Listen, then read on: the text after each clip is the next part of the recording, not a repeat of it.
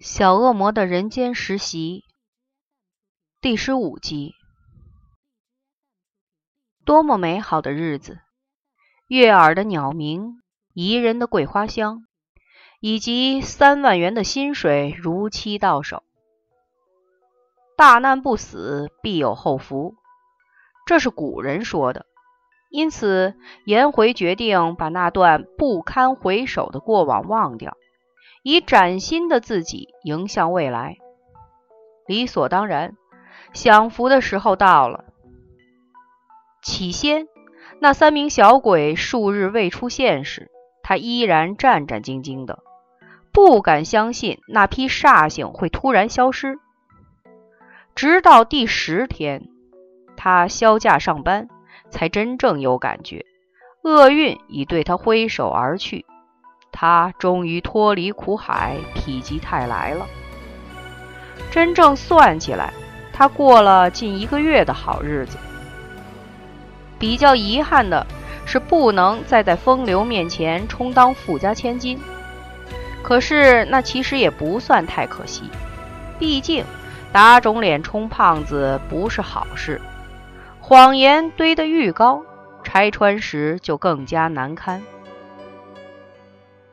目前，风流在家休养中，无力主持公司。看情形，至少有十天以上不能走到公司，所以他不必提早担心会不会被革职的问题。反正第一个月的薪水拿到手了，一旦走路，依然够他乐的了。基于种种愧疚。以及间接害他出车祸，在人道精神上，他无论如何也得发挥自己前所未见的能力，去帮助他的公司渡过难关。在那三只小鬼消失的期间，当他病愈后，他做了不少事。首先，狠狠地对那名肇事者敲了一大笔医药费。除了住院期间费用不必出半毛钱之外，尚暗欠了一笔金额进账户。风流比较严重，拨给他二十万养病，自己很辛苦，犒赏自己十万元，以期未来失业时生活费有着落。总而言之，那名全身充满 dollar 符号的公子哥，当了冤大头就是了。还不止如此，由于公司目前只处于一名老板、一名特助、一名会计、一名工友的情况下，老板出车祸不能开辟裁员，身为特助，并且每个月坑人三万元薪水的他，理所当然负起了谈生意的重任。好死不死，他要争取的第一件生意。那公司的负责人正是开车撞到风流的公子哥之父所开，而可资利用的情况便是，那名小开根本不敢把自己惹祸的事告知其父，怕到手的继承权旁落。也许是跟小恶魔厮混久了，不仅胆子大，心思也微微的邪恶起来。他当然携着企划案，直接去找那名凯子了。嘿嘿，原来生意要这样做才会成功。学校居然没有教，真不知是落伍还是预留一手。当然，生意是谈成了，至少短期之内，风流的公司不会倒。比较意外的事件是。那名富家公子居然对他抛媚眼，依稀仿佛起了追求之心，害得他全身鸡皮疙瘩边走边掉。不过也正因为有人追了，他才发现到自己身材上的转变。他瘦了，虽然够不上标准身材，但他已由吃肥转为丰腴，腰身细了。上下围缩了二三寸左右，整体看来均匀许多。上街买衣服已不需买加大尺码了。这成果应该算是那三名异类唯一带给他的贡献吧。为了这得来不易的身段，他再也不敢暴饮暴食了。虽然没有第二条盲肠可以割，但连续饿了三四天够他怕。有了那三小鬼搅和，他才开始体认起平凡乏味生活的可贵，再也不敢乱抱怨、乱怨天尤人，只求他们别再来整他，就谢天谢地了。由于风流的亲人都不住在北部，所以。照顾他的责任便落在他头上。想到三名东西带给他的不幸，唉，谁忍心抱怨这种不知心的工作？何况他一直很让他倾心，不过征服他的心愿已不敢再有。看不上就看不上，强求也枉然。尤其那名富家公子开始送花时。他才认命的看清事实，强加在他人身上的爱慕只会是那人的负担。何况风流目前的情况的确是适合娶有钱小姐，他又不是。拿备用钥匙打开他公寓的门，开口叫着：“风流，我给你送肉骨粥来了。”我在书房。声音由一扇木门后传来。近些日子，因为同是天涯受害人的关系，他们的友情发展的特别稳固。不过，他尚没有胆子向他招供。曾经有三名异类害他落到今天这种境地，说了，只怕他也会很惨，怪可怕的。他没有什么冒险精神。将肉骨粥端到书房，见风流正在电脑前研究他昨日接下的那笔生意，一边以传真机调度联络。接到生意的好消息，足以令他兴奋的废寝忘食。你饿了就吃，我回去了。嗯，他头也不抬。颜回伸伸懒腰，打算回家好好休息，在心中决定。不必告知他小恶魔他们的事，反正他们不会出现了嘛。既是一场噩梦，何必重提呢？对不？等等，天花板上怎么会有声音？是老鼠吧？他快步的走出书房，为自己的疑神疑鬼感到无聊。在害得他们双双上手术台挨刀之后。那三名小鬼哪来的脸再出现？除非他们的脸皮比鳄鱼皮更厚。不会的，不会的。Hello，颜回低头疾走，喃喃念着：“不会的，我没看到一名类似天使的东西在对我打招呼，是幻觉，是幻觉。”喂，奶瞎了！这回换女童音挡在他面前。颜回再度若无其事的闪过，坚持目标是大门。我没有看到任何拿红线自称仙女的东西。声音已有微微的绝望。天呀，地呀，天地诸神诸鬼呀！他上辈子到底做过什么天地不容的事，要这辈子过得这么惨，让三名异类来阴魂不散的害他？在他要伸手握门把之前。总算有一点点放心，一点点肯定，那果然是幻觉，因为他的契约人并没有接着出现。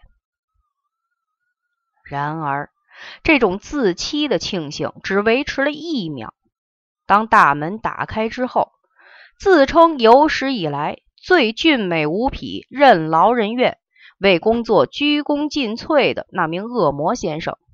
正摆了个很酷的 pose，迎接他崇拜的眼光到来，并且他很满意的看到颜回嘴巴张得很大，大到可以容纳一颗足球来射门。亲爱的小回回，想我吗？念我吗？我回来了，快快感谢撒旦王的厚爱。我们地狱公民向来不是背信忘义之徒，如果乃这二十四天来因见不到我而悲伤，请相信我绝不是有心的，实乃人在江湖，玉山身不由己呀。荼蘼做了三分钟即席演讲，无非是要让颜回明白，地狱来的恶魔绝不会做那种有头无尾、让人类大失所望的事。颜回伸手捏了把荼蘼的脸颊，再捏了自己大腿一下，终于肯定的明白，在这时刻，他必须用哀嚎来应景。天哪，让我死了吧！你要上天堂吗？红心快乐的飞过来，喏，红线借奶，上吊完了记得还我。月牙递给他一条强韧耐用的红线，非常的大方。没事，不要乱叫天，奶应该呼唤地狱才是。别忘了，奶已与我签约了。如果不小心把天堂的人引下来接引奶，怎么办？荼蘼不开心的带他修正。红心当然有话说了：“喂，他要上天堂，就让他去啊！你不可以强迫人类的自由意志。攸关天堂的利益，他没有不争取的道理。你欠扁呀！当心！”我把你最后一支金剑弄来当柴火烧！荼蘼很痞子的威胁他，害得红心急急忙忙双手背在身后，护住仅剩的金剑，屁也不敢放一个。退一步想，反正收亡魂也不关他的事，他就别急迫了，呵呵傻笑的退到墙角去站着。荼蘼很屌的，携胜利之姿接近颜回。记得哟，死了一定要下地狱。拿红线在这里。他很体贴的递过红线，并且替他在吊灯上套了个结，让他方便上吊。身为人家的雇主，就是要服务客户的各种需求，而他一向是不遗余力。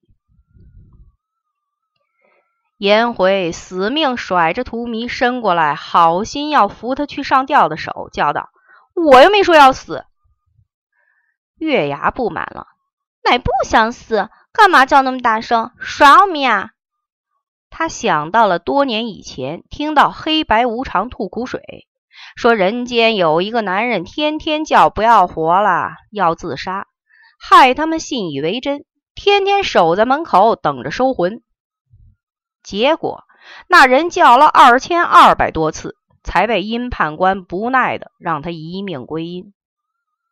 这些人类真爱骗人，既然不想死，做什么成天死呀死呀的直叫？这样会带给人家困扰的。这只是代表一种痛苦的形容词啊！颜回以最快的速度，在最短的时间内，尽可能的。离那条等他上吊的红线最远，结果整个人跌进书房。坐在轮椅上的风流诧异道：“哎，奶不是回去了？莫非是因为他太英俊而不愿走了？唉，英俊真是一种罪过呀！”风风流，我想我必须老实的告诉你了。他一时起不了身。连滚带爬到他那边，我明白，我明白。难道要向他求爱吗？怎么办才好？他又得伤一个女人的心了。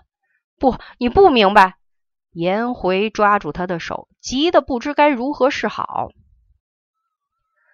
风流伸出他未被握住的左手，优雅的摆在下巴，很有形象的回应他，以很感性的声调：“不。”我真的明白，但我要奶明白，即使我拒绝了奶，也是不好受的。我的心在淌血，为不能回报奶而流泪。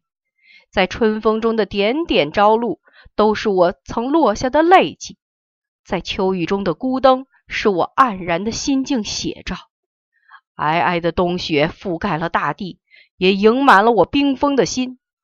哦，乃必须谅解我。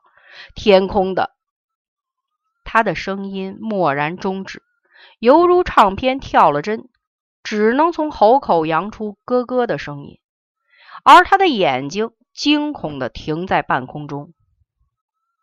没有错，漂浮在半空中的是三名打扮各异的小鬼，看来都不出十岁的年纪。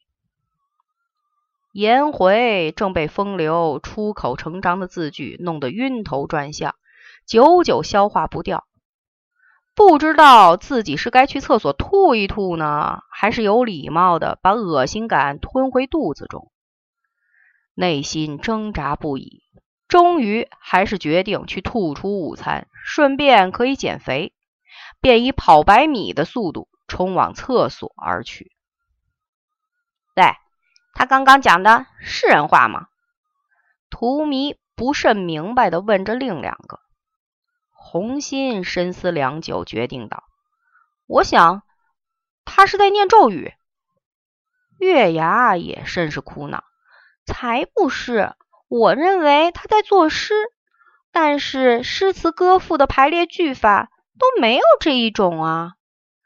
身为东方的仙子。”居然不能理解自己人民的言语，太羞耻了。因为风流久久没有反应，于是他们只好自己讨论了。红心首先发言：“心口在淌血，是不是代表心脏破了洞？那他怎么可能还活着？”“对呀，他怎么敢把春神滋润大地的恩泽都说成是他眼泪的功劳？”荼蘼绕了风流一圈，认为他的眼泪即使流光了，也滋润不了一小块草皮。更奇怪的，灯是亮的，怎么可能会是黯然的表示呢？还有，如果大雪能盖住他的心，也得是掏出来才行。月牙飞立在风流面前，伸出手戳了戳他心脏所在地。还在呀！这一戳可把风流戳回神，回神的第一要务就是尖叫。才试了个音儿，正想大肆发挥时，月牙很有经验的抓了个东西堵住他的口。那干嘛抓我的手塞他？红心怪恶心的看着自己无辜的右手，正完美的填满风流的嘴。因为很恶心，所以不能用我的手。月牙说完，转头面对风流：“我可以放开你的嘴，但你不可以叫，因为会很吵。”风流忙不迭的点头，双眼惊恐的在他们三个身上转来转去。红心，你可以收回来了。一经允许，红心连忙跑去厨房消毒。你们是谁？他颤抖地问着：“要不是目前不良于行，他一定会先逃出家门，往最近的一座佛寺奔去。他相信，他一定是遇邪了。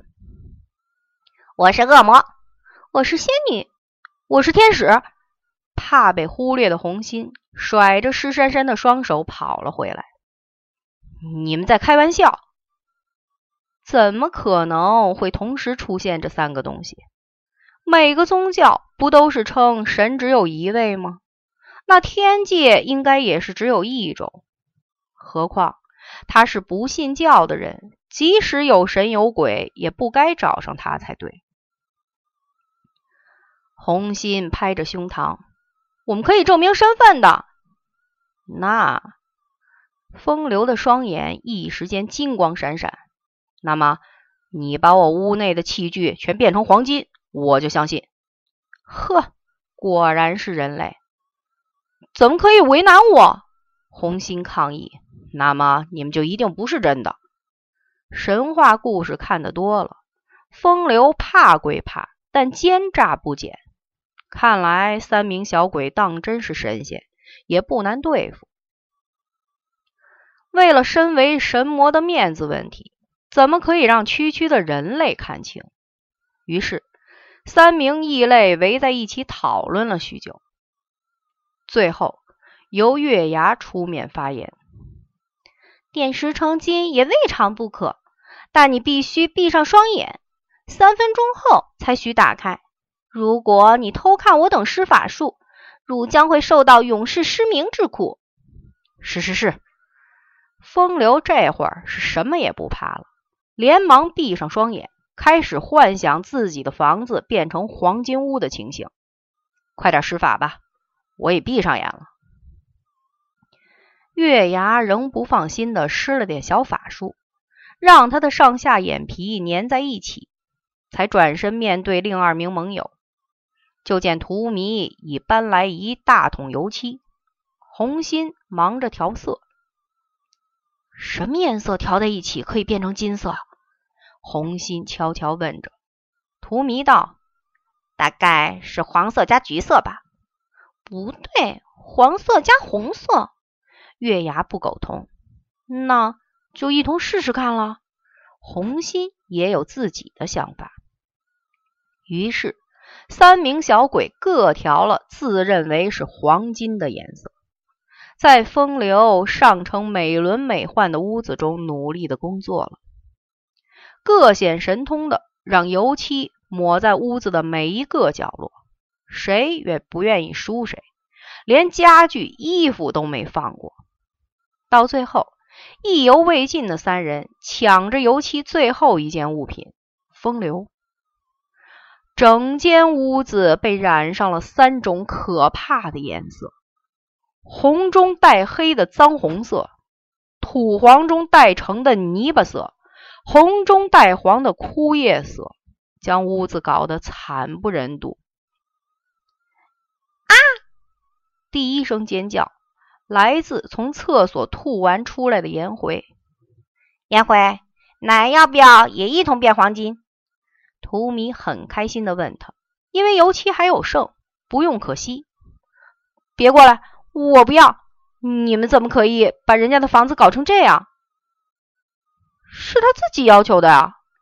红心将油漆工具全数变到垃圾场，才指着风流。月牙点头：“好，等会儿我们一起问他，看谁的颜色才算是金色。